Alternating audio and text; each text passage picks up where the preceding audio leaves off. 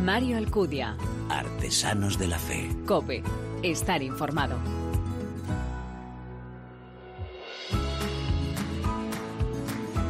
Muy buenas, ¿qué tal? Bienvenido a esta vigésimo tercera entrega de Artesanos de la Fe en cope.es, un espacio en el que te ofrecemos siempre, cada 15 días, esa mirada diferente a la vida desde la fe, un espacio donde se da en la mano el testimonio, la lectura y la música, elementos esenciales en esa imagen de la iglesia joven a la que nos convoca el Papa, capaz de dar testimonio con el corazón, con la palabra y con las manos. Recientemente, el Papa recibía a los participantes del Foro Internacional de Jóvenes organizado por el Dicasterio para los laicos, la familia y la vida. Recomendaba Francisco a los jóvenes algo que bien podríamos y deberíamos aplicar cada cristiano en nuestra vida, hacer realidad el episodio de los discípulos de Maús, no tener miedo a ponernos en camino, porque Cristo ilumina nuestra vida y es que no hay auténtica alegría si no la compartimos con los demás. Es tiempo de misión y de coraje, coraje para reforzar los pasos vacilantes, retomar el gusto, el gastarse por el Evangelio, adquirir confianza en la fuerza que lleva consigo la misión, coraje no necesariamente para vencer, para anunciar, no necesariamente para convertir. Y además valentía para resistir a la incredulidad sin ser arrogantes, valentía para mostrar la alegría de ser cristianos, porque bien sabemos que la vida solo tiene valor al donarla. Se trata de servir a Dios poniendo a su disposición los talentos que nos regala como buenos administradores de su gracia. Nosotros, bien lo sabes, en cada programa te presentamos algunos de estos testigos que predican y expanden el reino en la cotidianidad de sus vidas. Estoy seguro que estás deseando conocerles. Nos como siempre, ¿verdad? Gracias por elegirnos, descargarnos y escucharnos. Bienvenidos.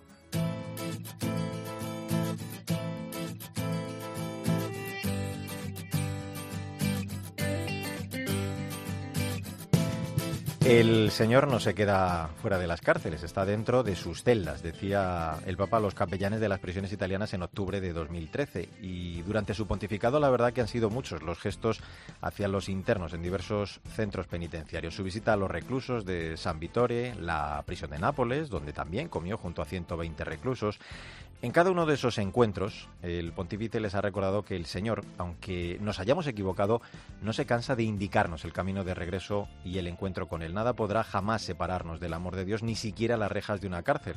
Les recuerda que la historia no puede ser escrita de nuevo, pero confía en ellos y por eso les dice que la historia que inician hoy y que mira al futuro está todavía sin escribir.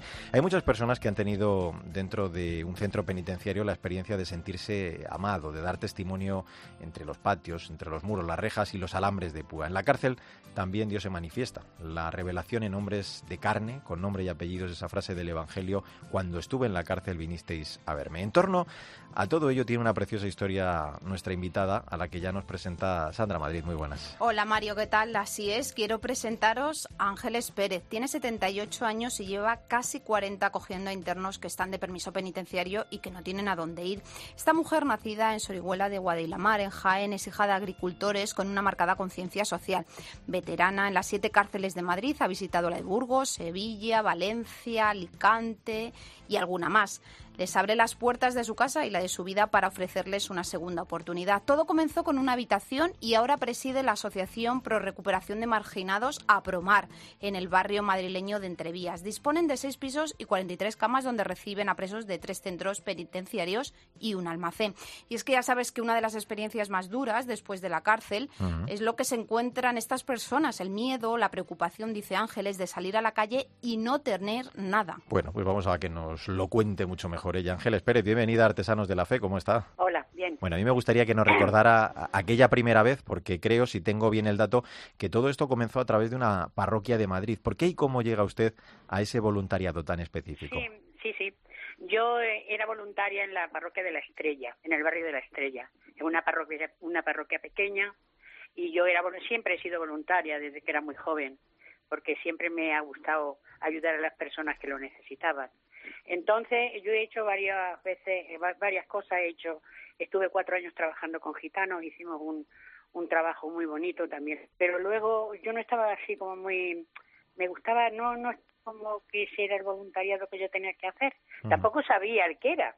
Pero cuando pidieron voluntarios para la cárcel, que fue en el año 80, pues me presenté y ya me quedé, porque me gustó lo que vi. ¿Y qué es lo que, qué es lo que hace? Que, lo que... vi allí era una cosa muy complicada y dije, me tengo que quedar porque yo creo que aquí es donde mejor voy a trabajar. Ángeles, eh, ahora las cosas han cambiado, pero cuando usted le dice a su familia que quería iniciar este voluntariado hace ya 38 años, ¿qué le dicen? ¿Cómo reaccionan ellos? Pues nada, ellos me dijeron que, vamos, yo les pedí permiso porque yo sabía, yo tenía a mi hijo el más pequeño que tenía 10 años. Y claro, oírle, la cárcel, decir que yo me voy a ir a trabajar a la cárcel, pues ser. Los otros me dijeron que nada, que yo hiciera lo que a mí me gustara, ni mis hijos, ni mi marido, yo tengo tres hijos, ninguno me dijo que no, que no lo hiciera. No, porque ellos saben que yo tengo que estar haciendo algo por los demás, porque es lo que siempre necesito. No es que lo necesiten ellos, sino que lo necesito yo. Y entonces yo dije que me iba a quedar a trabajar allí porque me parecía que había mucha gente que me necesitaba y el pequeño solo me dijo, mamá, no te va a pasar nada a ti allí. Digo, no, hijo, a mí no me va a pasar nada allí. Allí no le pasa nada a nadie. Tú por eso no te preocupes si yo quiero ir allí es porque sé que no me va a pasar nada. Y nunca me han dicho, al contrario, siempre me han ayudado. Eh, el que alguien eh, como usted apueste por ellos de, esa forma, por los internos, que, les dé un voto en blanco de, confianza en ese paso tan delicado ¿no? en el que se convierte la, libertad, es lo que le hace que la consideren eh, una segunda madre incluso. Imagino que, esos lazos ángeles que se crean con estas personas son muy fuertes y, duraderos. ¿no? Dice que si usted lo llama, vuelan ellos. Vamos a ver, ellos, yo siempre he confiado en las personas. Creo que todo el mundo puede, tiene que tener una segunda o una tercera oportunidad porque las personas si se les trata bien, si no se les pide nada a cambio y, esas, y siendo cosas tan difíciles de hacer, ellos te lo agradecen mucho, muchísimo. Y yo no es porque me agradezca a nadie nada, porque yo se lo digo a ellos, que yo no quiero que nadie me agradezca nada, quiero que ellos sean personas diferentes después de salir con nosotros y hagan un tiempo de estar con nosotros, porque lo que han hecho antes es una cosa que se tiene que borrar y empezar una vida nueva. Y a mí, desde luego, me ha dado, bueno, me ha dado muchísimo, porque hoy yo ya llevo muchos años que para mí ellos son mi familia. Ángeles, se habla ya de, esto, de, los miles hijos de Ángeles. Tienes universitarios, pequeños empresarios, vigilantes. De si, todo. si tuvieras que quedarte con dos historias más bonitas que has vivido en estos 38 años, no sé si incluso quieres recordar nombres o prefieres mantenerlos en el anonimato, ¿de qué historias nos hablarías? Pues mira, te quiero decir, una de las primeras que yo, que yo pude observar delante de mí que me, que me llenó de tanta alegría, yo tenía un chico que estaba en la cárcel y tenía a su pareja que estaba en la calle y estaba embarazada. No veas lo que a mí me costó que ese chico le dieran un permiso para que pudiera estar el día que su, que su chica iba, que el día que iban a hacer su hijo. Entonces yo hablé con los jueces, con el juez de vigilancia, bueno, la juez que entonces era la, la que ha sido alcaldesa de Madrid, que ha sido muchos años jueza de vigilancia y ha sido una jueza de vigilancia extraordinaria yo la convencí que me diera el permiso para ese chico, porque yo quería que estuviera el día que naciera su hijo. Bueno, ella desde luego puso todo lo posible y lo hizo lo posible y lo imposible porque se le pudiera dar ese permiso. Se le dio ese permiso. Yo cuando vi salir a ese hombre, que yo llevé a la mujer a la puerta para que lo esperara, porque tenía yo que firmar cuando saliera él, y como, como haciéndome cargo de él. Y cuando salió ese abrazo de esas dos personas, a mí no se me va a olvidar en la vida. Alegría, lloraban. bueno, era algo impresionante, que son cosas tan sencillas que, y que puede darle tanta alegría a las personas. Y ellos también cambian de ver que hay personas que solo de verlos a ellos felices, son felices ellas. Me temo que en casa es difícil de encontrarla porque será un poco como una superabuela incluso para sus siete nietos. Eh, eh. Yo, a ellos no les quito su tiempo, ya se lo dije. gracias a Dios tampoco me han necesitado, no. Pero que yo siempre que me llama un hijo mío siempre voy. Mm. Pero yo mi tiempo, que es lo que yo les decía a ellos, yo quiero gastarlo con quien yo quiera. Y siempre he querido gastarlo con, mis chicos los otros. Es que hay tres días que, que aún sigue yendo usted a las cárceles y un día al fin de semana, ¿no? Come con ellos y con su marido. Sí, yo voy martes, miércoles y jueves a la cárcel. Mm. Y el sábado voy a comer con ellos a los pisos. Y bueno, y luego después por las tardes tengo reuniones porque yo tengo que pedir dinero para sacar esto adelante. Porque es muy difícil, es un proyecto muy grande, se necesita mucho dinero y no te creas que te dan. Por eso yo digo que son los más desfavorecidos del mundo, porque aparte, yo, que para mí lo más importante es la libertad, ellos tienen el delito y no tienen libertad. La libertad es lo mejor que uno puede tener. Si te la quitan, pues es que ya te quitan todo. Eh, como usted es solo una y no hay infinitas ángeles, decir, eh, han decidido crear la Asociación de Recuperación de Marginados de Madrid, a Promar. ¿Cómo funciona? ¿Quiénes colaboran en ella? Bueno, tenemos bastante voluntarios. Nosotros tenemos eh, un psicólogo todos los, todos los días, allí siete horas. Tenemos educador y luego tenemos muchos voluntarios. Una señora que es la que se preocupa de hacer las compras para las comidas y eso, aunque el Banco de Alimentos nos da muchísimo, porque si no, seguramente no podríamos salir adelante, porque yo tengo casi siempre entre 30 y 35 personas fijas en los pisos. Los que salen de tercer grado, los que están de segundo, los que están en libertad, porque yo tengo libertades y todo. Nuestro proyecto se llama ¿Y después de la cárcel qué? Que es lo que a mí siempre me preocupó, el que cuando salen que no haya nada para ellos. La persona sale de la cárcel, tú dime a mí, que es que no tienen ni, ni dónde dormir, ni dónde comer, ni dónde ducharse. ¿Cómo van a pedir trabajo? ¿A dónde? Y los míos se van siempre trabajando. Yo los cojo dentro de la cárcel y hasta que no están trabajando no se van. Claro, digo que escuchándola lo que me da la sensación es que es difícil el, retirarse, o sea, que me da que esta gente, que estas personas son su vida, nos lo decía antes, y tiene intención de acompañarlas hasta que pueda, claro. Normalmente nosotros les ponemos, en, porque tenemos que tener unas normas y tal, se les pone un año después de salir en libertad. O sea, yo los veo en segundo grado, salen todos con los beneficios penitenciarios de segundo grado, de tercer grado, y luego salen en libertad.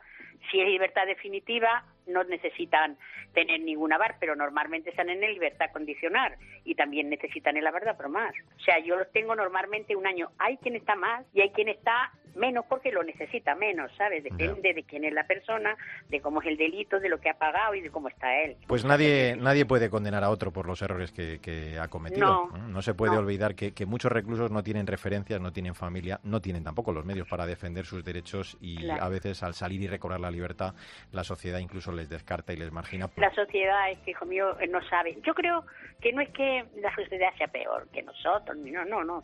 Yo lo que creo es que la sociedad no sabe no sabe lo que pasa allí, no sabe los problemas que tienen cuando salen. Cuando salen no tienen, salen sin papeles, salen sin, o sea, es que entonces qué haces con ellos si no tienen dónde ir. Hay muchos que son toxicómanos que si no han consumido dentro porque no han podido, cuando salen lo mismo empiezan, tienes que estar pues eh, llevarlos al CAS, tenemos una cantidad de cosas que hacer, tenemos muchas asociaciones que nos ayudan porque el CAS del ayuntamiento tenemos que llevarlos allí, tenemos hay algunos que pues eso, muchos que están muy bien y que empiezan a estudiar dentro, que terminan de estudiar con nosotros hasta que se colocan a trabajar. Es que es un trabajo mm, de todos los días, pero es un trabajo lo mejor yo te digo lo mejor que me ha podido pasar a mí. No me extraña. A ellos no lo sé, pero a mí sí. yo creo que también. Ángeles Pérez, le agradecemos muy sinceramente su apuesta, su labor, su testimonio y la verdad su, su compromiso. Le agradecemos mucho el que nos haya acompañado este ratito en Artesanos de la Fe. Ha sido un gusto ¿eh? el charlar con usted. Un abrazo muy grande. Gracias, hasta luego. Pues es verdad, ¿no? esa actitud de proximidad que, que encuentra su raíz en el amor, que puede favorecer en muchos reclusos la, la confianza, la conciencia y también la certeza de ser amados. Sandra Madrid, gracias por este precioso testimonio de la misericordia en la acogida fuera de prisión. Hasta el próximo programa. Aquí estaremos, Mario. Un placer. Mario Alcudia. Artesanos de la Fe. Cope. Estar informado.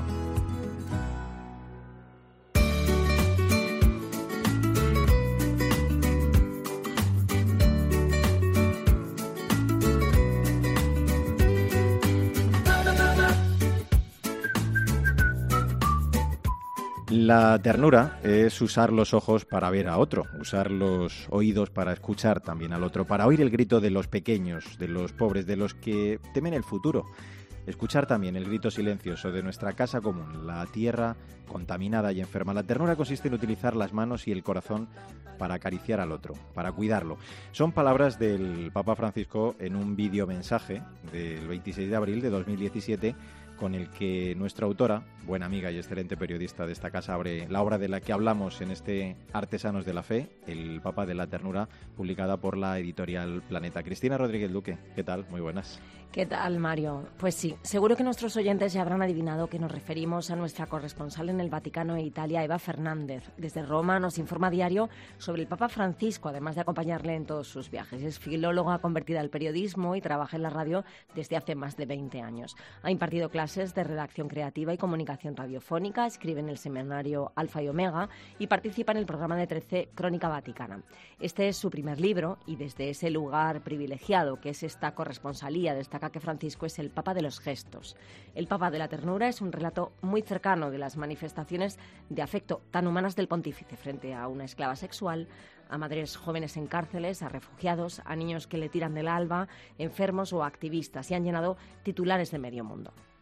Pues es un gusto el, que nos acompañen, Artesanos de la Fe. Eva Fernández, ¿qué tal estás? Muchas gracias eh, por acompañarnos. Encantada de estar con vosotros. El auténtico placer y honor es el mío, tanto tanto para ti, Cristina, como para Mario y todos los oyentes de Artesanos de la Fe. Eh, desde luego, Eva, eh, El Papa de la Ternura es una obra muy necesaria, lo estamos viendo, para conocer muy de cerca a Francisco, ¿no? En su vertiente más humana y personal, y, tanto es así que creo que él mismo incluso te llamó por teléfono y, te escribió una carta, ¿no? Cuéntanos cómo, cómo fue esto exactamente. Sí, la verdad es que ya eh, os lo cuento y se me vuelve a poner la piel de gallina porque me parece mentira, ¿no? Imaginaros que eh, suena en vuestro teléfono móvil, aparece un número oculto y, y, es el Papa Francisco absolutamente con un detalle de, de padre, porque porque realmente, mm, fijaros, yo no me imaginaba en absoluto que iba a recibir, por supuesto, una llamada del Papa y mucho menos que escribiera una, una carta para el libro, pero como en esta vida hay que ser osados, evidentemente lo que hice fue en un viaje anterior a, su secretario, ni siquiera me atreví a dárselo a él, pues eh, eh una pequeña cartita en la que decía que había decidido mm, plasmar eh, todas las anécdotas relacionadas con la ternura porque me daba cuenta que en las crónicas, eh, en las crónicas de radio, cuando hablaba en 13, la verdad es que siempre todas estas detalles de ternura a la audiencia le llamaban la atención, ¿no? Y, mm. y, y, conmovían, ¿no? Por lo tanto, pues pues había decidido ponerme eh, ponerme manos a la obra con un libro sobre la ternura y entonces el Papa en esta llamada eh, lo que me venía a decir es que estaba encantado con el libro, con el tema del libro y que si no me importaba eh, pues eh, que en lugar de un prólogo escribiera una carta, pues imaginados, digo, lo que usted quiera, lo que usted quiera. Y, mm, y realmente fue mm, fueron fue un nuevo detalle de ternura habitual del Papa porque el Papa utiliza las llamadas de teléfono como un gesto más de, de aproximación a las personas a las que él no puede no puede acercarse no entonces he tenido la suerte de que el Papa eh, haya escrito un carta para el libro y que luego tuviéramos la fortuna de, mantener una conversación sobre Caravaggio, imaginaros, el Papa Francisco Caravaggio y, la ternura unidas eh, en esta llamada de teléfono. Ese va una obra cargada de detalles, igual de detallista que el pontífice, con nombres propios, imágenes que se quedan en la retina, el abrazo a Vinicio, la niña que hablaba con sus lágrimas, el pequeño Manuel que abraza al Papa y le pregunta al oído si su padre ateo está en el cielo. Es un libro para leer sin miedo a emocionarse. ¿Cómo fue el proceso después de tu día a día al lado del Papa Francisco de ordenar y seleccionar todas esas historias y plasmar esto en capítulos. Sí, realmente vosotros que sois expertos en la comunicación, casi casi se puede decir que fue lo más complicado. Lo que se descartaba era siempre casi una lucha titánica para ver qué podía entrar o qué no entraba en el libro. Por eso hay muchas anécdotas entremezcladas, porque porque en el fondo me daba pena dejar de mostrar mm, al, al Papa de los gestos. Es que uno de los mejores escaparates del Papa Francisco es eh, simplemente mirarle, seguir, eh, seguir sus recorridos en Papamóvil y hay tantos detalles, tantos que, mm, que realmente ha sido ha sido lo más complicado, ¿no? Pero pero en el fondo relatar aquellos que me daba cuenta de que habían tenido más seco eh, en los oyentes, en las redes sociales, algunos de ellos no aparecieron, son desconocidos, o sea, no todo lo que aparece en el libro se, se sabe, ¿no? Mm. Anécdotas eh, eran, eran poco conocidas, aunque hubieran dado la vuelta al mundo y se hayan convertido en virales. Fíjate, hablabas tú de esos gestos, Eva. Eh, este Papa ha conquistado a muchas personas, entre ellos a muchos colegas, precisamente con esa naturalidad, ¿no? Porque no solo es su predicación y su mensaje comprensible, muchas veces fuera de lo escrito, sino también el saltarse incluso el protocolo para, para saludar, ¿no? Para abrazar, como se recoge en tu libro. Sí, sí, sí. Efectivamente, mm, el, es el Papa de la, de la improvisación, eh, se arriesga, es lo que el Papa actúa según le sale del corazón. Y esto es muy importante mm, subrayarlo porque eso no quiere decir que sea impulsivo, aunque es cierto que es argentino, un carácter latino, no estábamos acostumbrados a tener un papa así, ¿no? Pero realmente eh, el papa, si, si considera que debe dejar a un lado la homilía que ha preparado, aunque lleve una semana entera porque ya no sirve de nada, lo hace.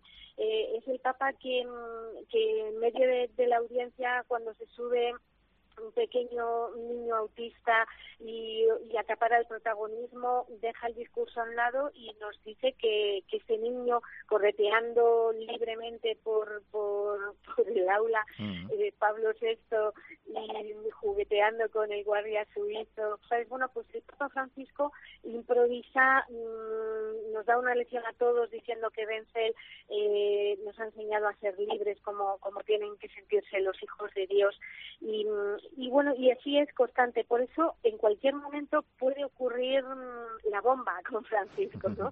No perder de vista ninguno de los gestos porque en cada uno de los viajes internacionales que he tenido la oportunidad de, de seguir es casi tan importante mirarle como, como, estar atento a sus discursos. En el capítulo 6, titulado El sueño roto de Blessing, eh, narras la historia de esta mujer que fue esclava sexual y que pregunta sin ambajes al Papa, y ello da pie a una reflexión sobre cómo ve Francisco a las mujeres y qué dignidad les otorga. Ha ido incrementando eh, puestos eh, de mujeres con responsabilidad en el Vaticano en diferentes departamentos. Son madres de familia, profesoras, religiosas o periodistas como nuestra compañera Paloma García Ovejero.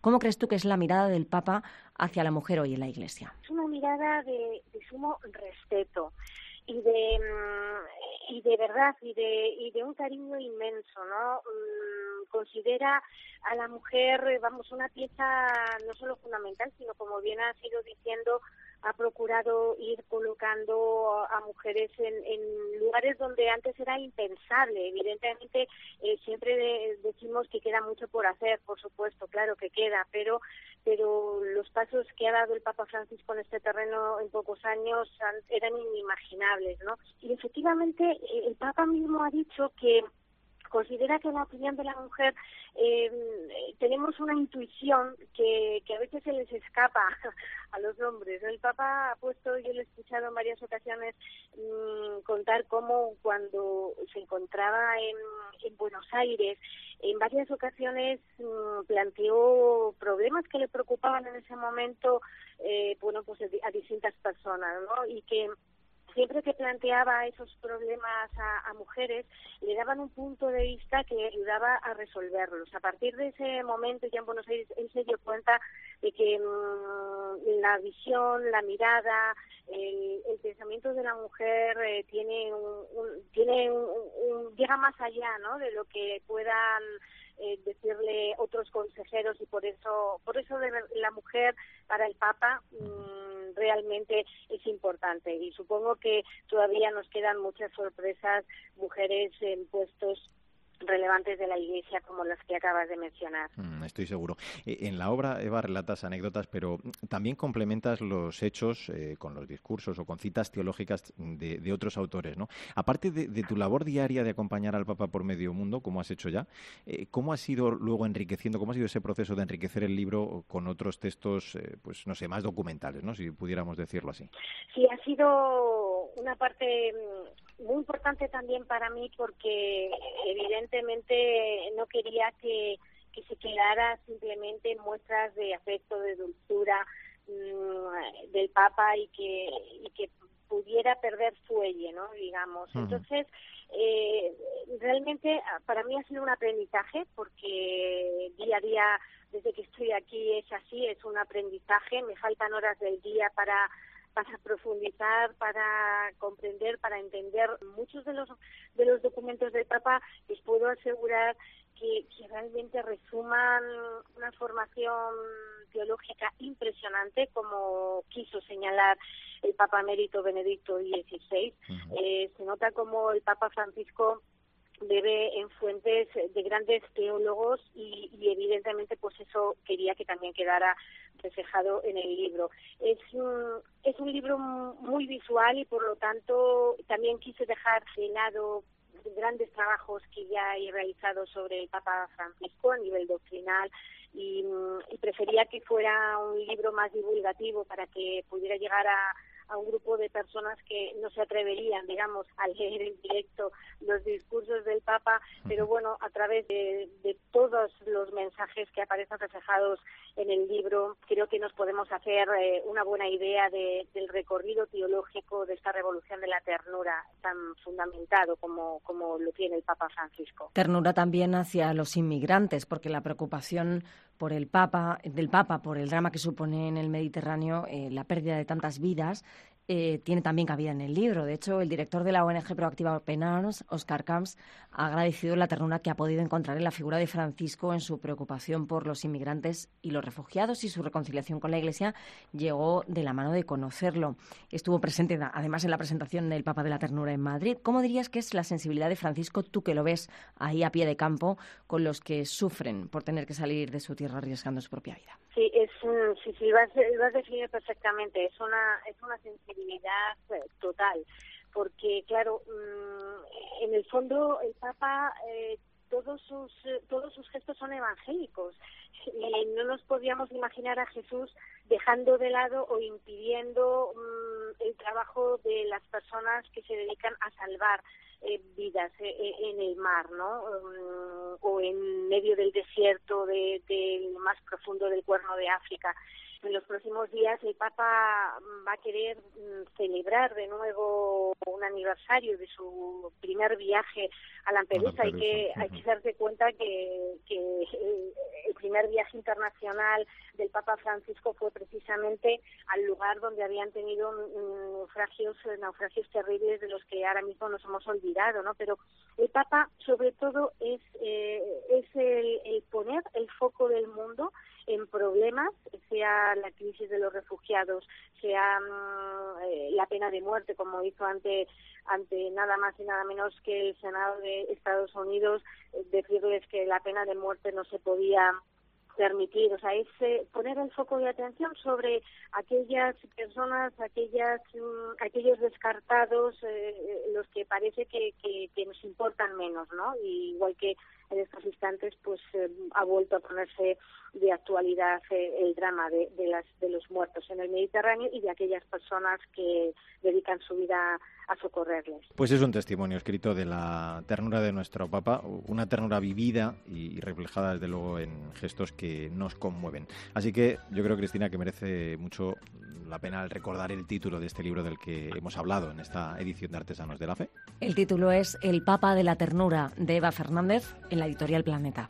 La ternura, que es uno de los rasgos más característicos de este Papa y sin duda uno de los que más conmueven. Desde luego que, que en este libro quedan perfectamente reflejadas algunas de esas manifestaciones conmovedoras del afecto del Papa, como decía el cardenal Osoro en esa reciente también presentación de este libro, 14 ejemplos donde muestra la revolución que más necesita probablemente este mundo, esa revolución de la ternura. Pero yo lo decía en un tuit ¿eh? cuando se publicaba la obra, para poder darse cuenta y reflejar lo negro sobre blanco de esta forma tan hermosa, se necesita también esa mirada periodística unida a la calidad humana y espiritual que caracteriza a nuestra corresponsal en Roma y el Vaticano, Eva Fernández. Eva, un abrazo enorme. ¿eh? Un abrazo enorme a vosotros. Gracias por esta entrevista, Cristina Mario, un saludo a todos los oyentes de Artesanos de la Fe. Un beso grande. Vamos a cerrar también, ¿eh? Cristina, con esas palabras del Papa con las que precisamente Eva cierra su libro. La caridad, la paciencia y la ternura son un gran tesoro. Quien lo tiene lo comparte con los demás y esperemos que en esta vida a veces tan deprisas y de estrés nos dejemos contagiar y contagiemos esa ternura de los gestos. Adiós Cristina Rodríguez Luque. Hasta la próxima.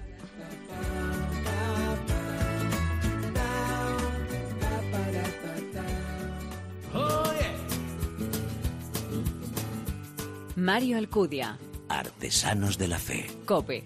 Estar informado. ¿Cómo mostrarle a este mundo, aunque digan que es absurdo, que tú eres lo mejor? Si cuando cojo el ritmo de tu caminar más me complico, más me tengo que negar.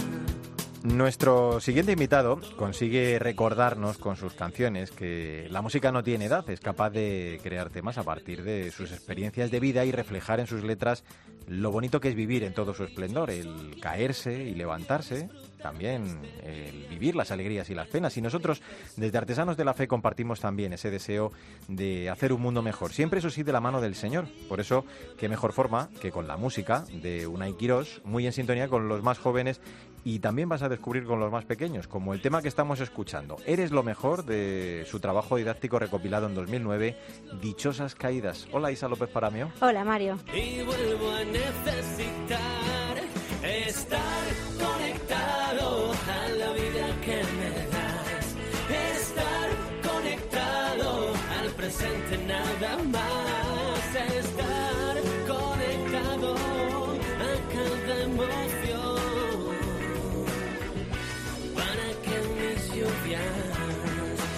Ya lo canta Unai Quirós a los cuatro vientos, la necesidad de las personas para estar conectados a la vida, para hacer de ella un mundo mejor, tema de su álbum Desde mi cuarto creciente del 2016.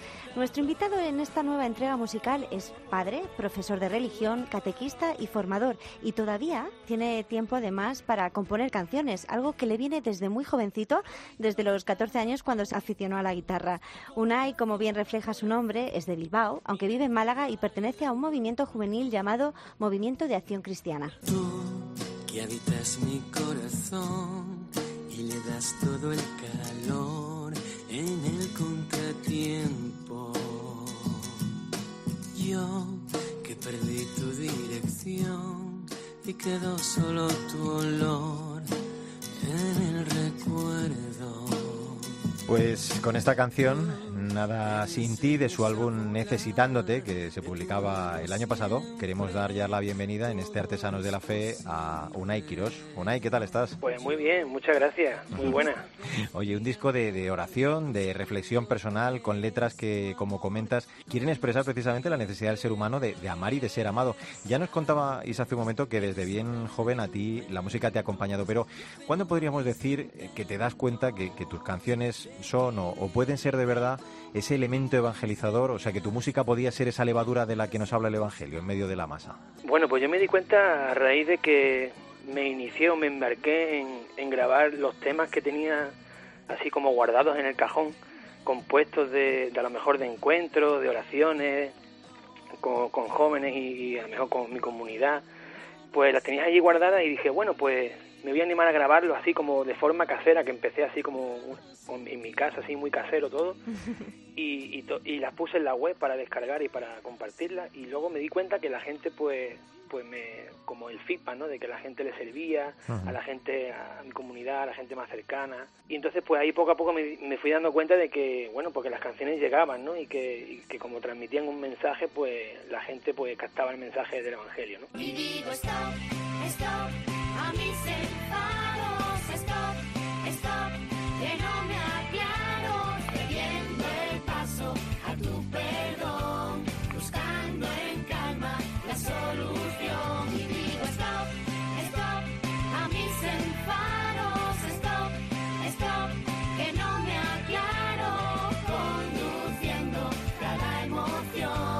Estábamos haciendo la coreografía, Isa. Vamos, ahí. stop, stop, Stop, ¿eh? a stop. una mano y a otra. en baile. En todos tus trabajos siempre se ve reflejado una y esa necesidad de ayudar al prójimo, esas ganas de acompañar y cambiar el mundo. Pero es que además llevas desde hace bastante tiempo componiendo canciones didácticas o educativas, trabajando con los más pequeños, como en los temas creados en el Día Escolar por la no violencia y la paz, como el de este año que estamos escuchando ahora y que me encanta. Digo stop, Ah, que lo ah. estábamos bailando. ¿De dónde surge una y de esta preciosa idea? Bueno, pues la idea surge simplemente pues como soy profesor de religión, pues en mi Mm. centro, ¿no? De, de un poco también soy coordinador de la red de Escuelas Paz de Paz de mi centro y un poco para trabajar el tema de en enero, el tema del Día Escolar por la No Violencia y la Paz, pues me vienen a la cabeza canciones que, puede- que se pueden trabajar, ¿no? O proyectos así muy muy breves, muy concretos y simplemente pues digo, bueno, ya que lo hago para mi centro, pues ¿por qué no ponerlo a disposición de todo el mundo? Pues no tiene ninguna repercusión, bueno, no tiene ninguna vamos, que no tiene ninguna intención más que compartir, ¿no? Y por eso tus canciones, eh, como el material didáctico, lo dejas para descargar en tu página libremente, ¿no? Para cualquier persona. Sí, está para descargarlo. Te viene acompañado de actividades y algunos recursos y demás, alguna fichita, alguna manualidad para un poco pues, interiorizar un poco lo que la, lo que la canción dice, ¿no? No soy digno de que habites en mi hogar.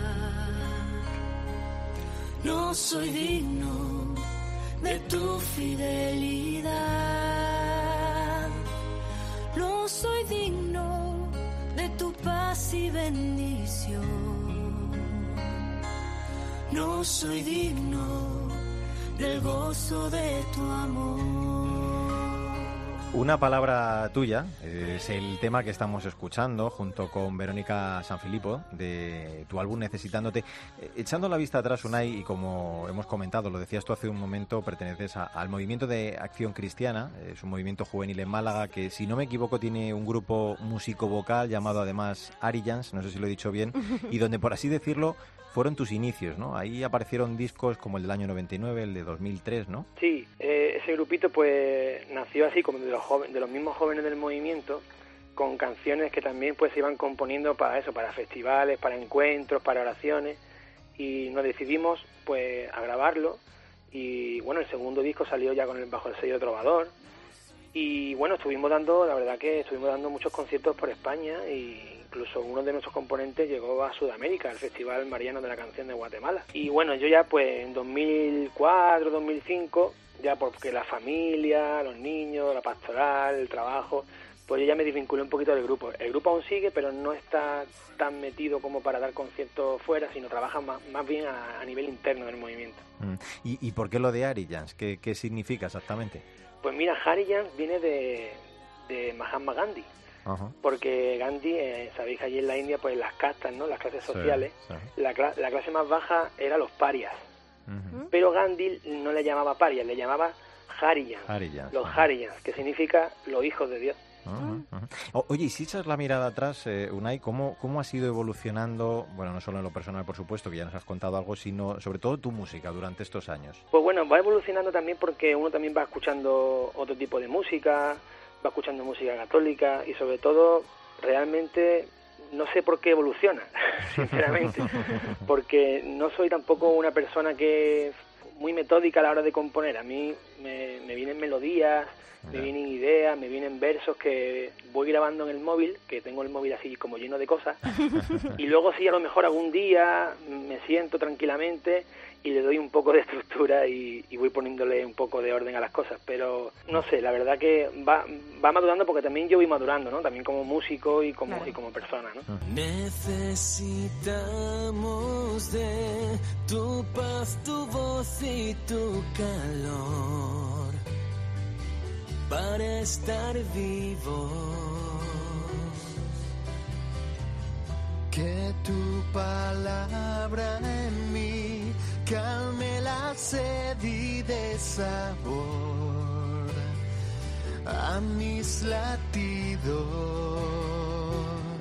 Este tema que se titula Tiempo para Resucitar forma parte de tu álbum Necesitándote. Bueno, en realidad estamos escuchando el acústico que cantaste junto a otro artista que nos ha acompañado esta temporada en Artesanos de la Fe, José Ibáñez. Ah. No deja de ser una preciosa oración hecha canción y una de las mejores formas de alabar al Señor resucitado. Y desde tu experiencia, una y como profesor de religión y catequista, ¿cómo y cuándo, cuánto crees que la música puede llegar a calar y ser un método para transmitir la fe al corazón de los más jóvenes? Bueno, yo creo firmemente en la música, ¿no? Como, como herramienta evangelizadora. La verdad que la música en sí, solamente la música en sí, pues es capaz de, de brotar una lágrima, de traspasar la piel, de, de emocionarte, ¿no? Yo me he emocionado con canciones de artistas, ¿no? Famosos, ¿no? Pero cuánto más si la canción que se está o estás escuchando pues está ungida por el Señor, ¿no? Entonces, ¿qué, qué herramienta más, más maravillosa para que el Señor pueda tocar el corazón de, de las personas, ¿no? Y a mí en mis clases yo voy acompañado de un guitarrele chiquitito donde cantamos canciones, donde bailamos y donde damos gracias al Señor por, por la vida y por todo lo que nos da. Nada soy, nada soy si no tengo amor, si no tengo tu amor. Nada soy, nada soy si no tengo amor, si no tengo tu amor. Aunque gaste mi tiempo o cruce desiertos por los demás. Si no tengo tu amor, Nada, soy otro precioso tema que nos recuerda Unai que has colaborado además en otros proyectos. Hablaba ahora Isa de José Ibáñez, pero bueno, has hecho junto a otros artistas, has compuesto himnos, canciones para colegios, para asociaciones, por ejemplo con el tema Getsemaní también de 33, el musical de Toño Casado, del que formaste parte. Eh, de forma muy natural eh, nos da la sensación en este programa, y, tú nos podrás decir, que siempre estáis dispuestos a, juntaros, a cantar mm. las grandezas de Dios. Eh, ¿Qué suponen, cómo son de importantes desde tu punto de vista estas sinergias ¿no? de los cantantes católicos? Hombre, son maravillosas porque la verdad que lo mismo cuando me piden a mí o, lo pido yo la colaboración, ¿no? La verdad que, no sé, estamos como, como bien dice, dispuestos pues eso, a ofrecer el tiempo, a la grabación, porque creemos que siempre cantar el tema de otro o que alguien cante tu canción como que te da la sensación de que esto no es tuyo, ¿no? De que esto es de Dios y que aquí todos formamos parte del proyecto, ¿no? Cerca de mí, tan cerca que te puedo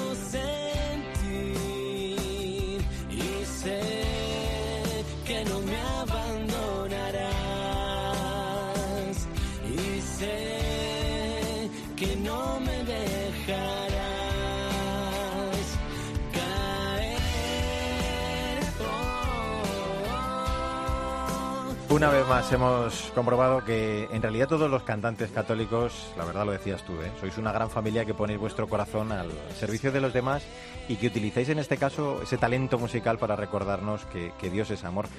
Con este tema, eh, No me dejarás caer, Unai Quirós, queremos darte las gracias por habernos acompañado este ratito aquí en Artesanos de la Fe y dejarnos conocerte mejor. Vamos a seguir atentos a tu carrera, ¿eh? así que te mandamos un abrazo muy fuerte y te deseamos de verdad todo lo mejor. Gracias, Unai. Gracias. Muchas gracias a vosotros, un abrazo. un beso.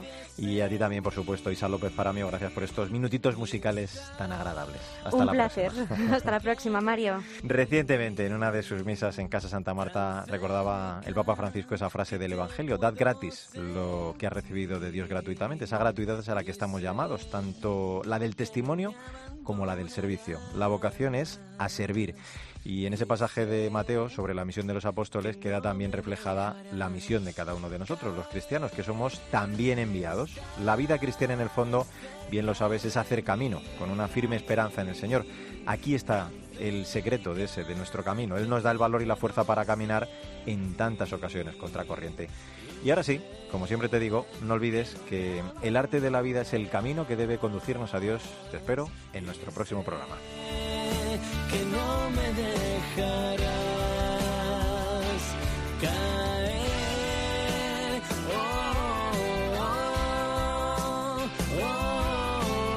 Mario Alcudia. Artesanos de la Fe. Cope.